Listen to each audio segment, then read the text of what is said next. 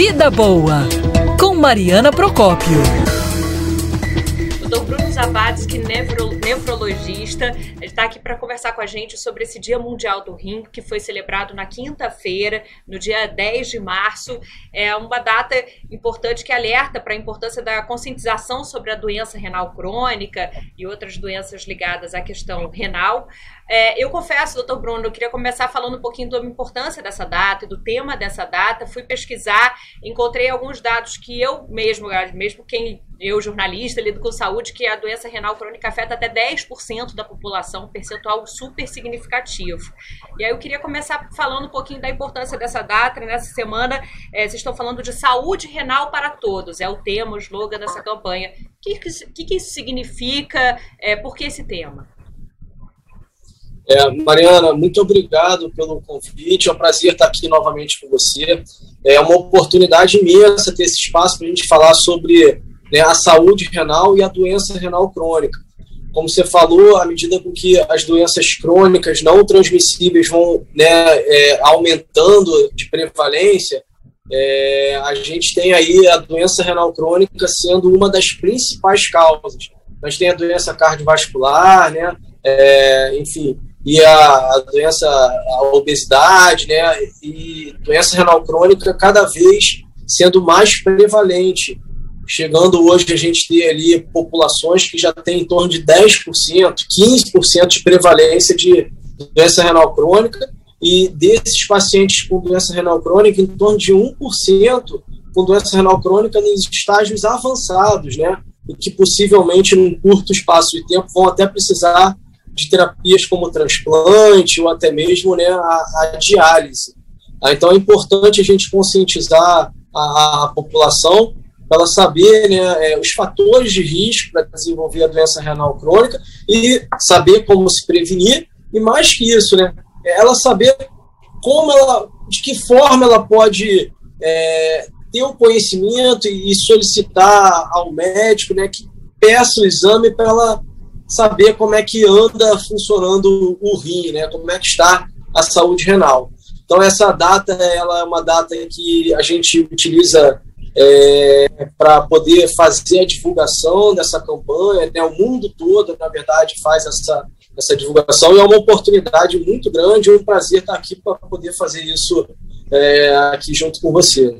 Queria começar falando um pouquinho do que é a doença renal crônica, para quem não conhece. É, é, é alguma alteração é, do rim, é a falência do. É, o que, é a doença renal crônica?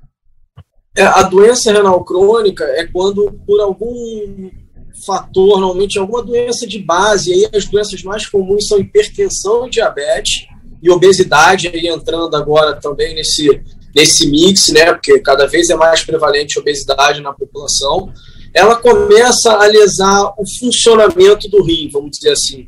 E aí, é, essa lesão progressiva e crônica do rim é, vai diminuindo a capacidade do rim filtrar as substâncias que devem ser filtradas, fazer o controle né, hidroeletrolítico, ou seja, dos eletrólitos e da água, controlar a pressão, é, é, e, e até mesmo é, a capacidade do rim reabsorver o que precisa ser reabsorvido. E aí a gente pode ter também perda de proteína na urina.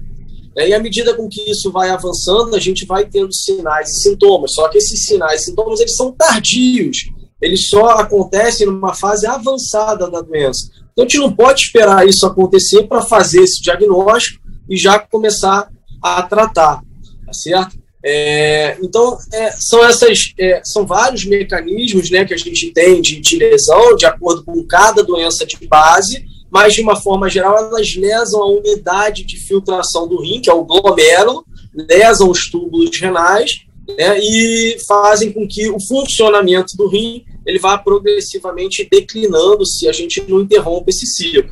E aí, quais são né, os, as, os, os principais fatores de risco para isso? Certamente hipertensão, obesidade, que eu coloquei aqui, diabetes, né, para vocês, é, as doenças que a gente chama as glomerulopatias, são as doenças próprias, iniciais ali do glomérulo, ou que podem ser secundárias às outras causas, mas que vão lesar o glomérulo, que é aquela unidade filtradora do rim, né? É, a gente tem é, outras doenças que vêm junto com as doenças é, transmissíveis, por exemplo, com hepatite, com HIV, enfim, outras causas, mas assim, mais que 60% está ali no grupo de né, hipertensão, diabetes e, e obesidade, isso né, no mundo todo e no Brasil também.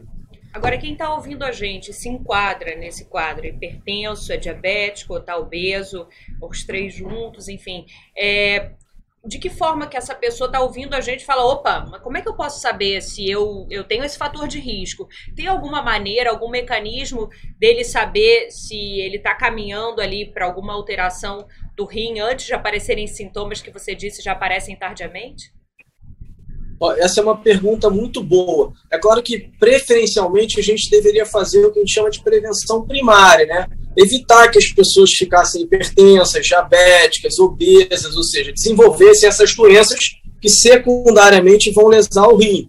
Né? E aí isso é feito através de um bom estilo de vida, de prática de exercício físico, uma dieta adequada, né? Que isso já está muito claro para as pessoas. Eu sei que é difícil colocar isso em prática muitas vezes, mas esse seria o ponto inicial. Mas uma vez que a pessoa é, desenvolveu lá hipertensão, diabetes, ela precisa ficar atenta. E como é que ela faz, né, para saber como é que está a saúde renal? Então, assim, duas, duas dicas aqui importantes. A primeira é que essas pessoas têm essa, esses fatores de risco, eles precisam saber ali como está a sua creatinina.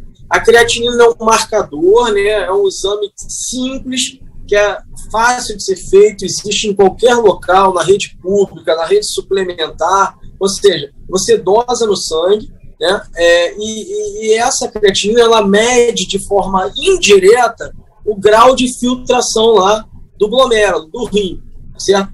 ela tem uma série de fatores que, vão, que podem influenciar, podem alterar, como o peso, como a idade, como a massa muscular, mas não importa. O importante ali é que quem tem um fator de risco saiba mais ou menos qual é o valor basal, ou seja, aquele valor né, mais ou menos médio desse marcador.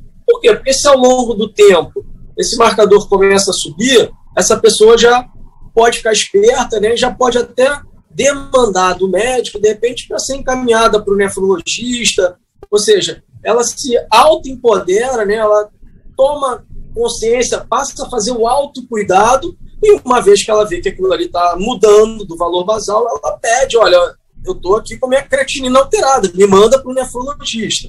Tá? É, o ideal seria que todos os hipertensos, diabetes, todo mundo tem fator de risco, dosasse a sua creatinina e levasse para o nefrologista avaliar a gente sabe que não existe nefrologista é, para toda essa população, né? Então a gente precisa sensibilizar os colegas, e aí os colegas que eu digo são os clínicos, são os cardiologistas, são os endocrinologistas, ou seja, os, pacientes, os médicos que vão estar cuidando desses pacientes, para assim que essa função renal, essa creatina começar a se alterar, ele, por favor, encaminhar precocemente o paciente para o nefrologista, que aí a gente tem bastante coisa para fazer e evita que essa pessoa lá na frente, né, ela tem que fazer diálise, ela tem que transplantar. Então esse é, uma, esse é um ponto, né, saber o valor basal da creatinina, pedir para o médico solicitar a creatinina, dosar a creatinina, tá? Né, isso devia ser feito igual o exame né, do HIV, que você pode chegar lá na rede pública e falar assim, ó, oh, eu quero testar para HIV. Sim, deveria, deveria existir isso, olha, eu quero saber o valor da minha creatinina. Ah, então esse é um ponto muito importante. De quanto em quanto outro, tempo, doutor Bruno, que é o ideal até para você? Olha, aí vai depender, assim, vai depender de, de cada paciente. Mas se é, um, se, é, se é uma pessoa que nunca teve alteração e tem um fator de risco, se ela fizer isso uma vez ao ano, duas vezes ao ano, está mais suficiente. Ou seja, a cada seis meses, a cada anualmente, está ótimo. É claro que se ela já tiver alteração, aí é, esse acompanhamento precisa ser é, feito mais de perto. Então, creatinina, um ponto. E o outro é saber se ela está perdendo proteína na urina. Quando a gente perde muita proteína na urina, a urina costuma ficar espumosa. Tá? Mas isso é muito pouco sensível, porque isso só vai acontecer numa fase tardia, quando a perda de proteína na urina é muito grande. Então não é para esperar chegar nisso para falar, ah, não, eu estou perdendo proteína, eu preciso procurar um nefrologista. É fazendo também um exame simples de urina, que a gente faz uma relação do valor da albumina ou da própria proteína. Então, você pode dosar tanto a albumina como a proteína. Mas a albumina ela é mais sensível. Tá? Então, dosar a albumina na urina e fazer uma relação com o valor da creatinina na urina também. Então, é uma relação da albuminúria, que é a albumina na urina, pela creatinúria, que é a creatinina na urina. Tá? Esse valor, assim, o normal é que ele seja no máximo até 30. Né? Quando ele passa de 30, já tem alguma alteração. Tá? Então, são alterações que não vão ter nenhuma clínica, o paciente não vai perceber isso. Mas se elas já estão presentes, iniciativas já precisam ser feitas para evitar com que essa doença né, continue avançando. Então, é importante a população saber disso, é importante as pessoas que têm fatores de risco saber disso, e se o médico não pedir, ela tem que chegar lá e pedir, olha, você pode acrescentar nesse exame de urina, que você sempre me pede aí a relação da albumina com a creatina na urina, né? Se, se, as pessoas souberem disso e demandarem isso, olha, vai ser uma, assim, uma conquista imensa para nós nefrologistas. A gente vai fazer o diagnóstico de um monte de doença renal crônica que existe e está subdiagnosticada na população. Então, dosar a creatinina, né? E aí dosar também se existe perda de proteína na urina. Então, quem tem que fazer isso? Os pacientes certamente que têm fatores de risco precisam fazer isso, né? E, e terem uma avaliação preferencialmente do nefrologista, se for possível, mas se não for possível, pode ser um bom clínico, um bom cardiologista, um bom endocrinologista, que a gente tem sensibilizado né, esses médicos, tem ensinado esses médicos a olhar, prestar atenção nisso, e se for o caso, encaminhar para o nefrologista interessante, ferramenta super importante que o doutor Bruno está compartilhando com a gente. Doutor, e aí eu queria falar, para a gente é, fechar, você falou que os sintomas, quando aparecem, já são tardios, mas não custa a gente reforçar. É, quais são os sintomas da doença renal crônica? Então, na fase tardia, a doença renal crônica pode cursar com redução do, do xixi, né, redução da diurese, pode causar edema, que é aquele inchaço, e aí edema nas pernas, pode ter edema nessa região é, periorbital, que a gente chama. Pode, é muito comum, à medida com que o organismo não consegue filtrar as substâncias tóxicas, né? E a ureia começa a se acumular e outros metabólitos tóxicos começam a se acumular, que a pessoa começa a ficar enjoada, ela não consegue comer, ela começa a ter náuseas, vômitos. Por conta disso, ela emagrece, ela desidrata. Isso tudo vai perpetuando e piorando a lesão renal já pré-existente. Né? Então, é, esses sintomas eles podem acontecer. Um outro sintoma que tem também, que começa a acontecer numa fase assim, no estágio moderado da doença renal crônica, é a anemia. Tá? Então, é, não é incomum a gente, a gente, que eu digo, né, os nefrologistas, receberem no consultório pacientes em investigação de anemia, né, e aí quando a gente vai fazer é, essa investigação a gente descobre doença renal crônica. Então, o rim é responsável por produzir um hormônio, que é a eritropoetina, que é responsável por estimular os glóbulos vermelhos, ou seja, se o rim não está funcionando direito, esse hormônio ele não é produzido em quantidade suficiente, o doente pode apresentar anemia.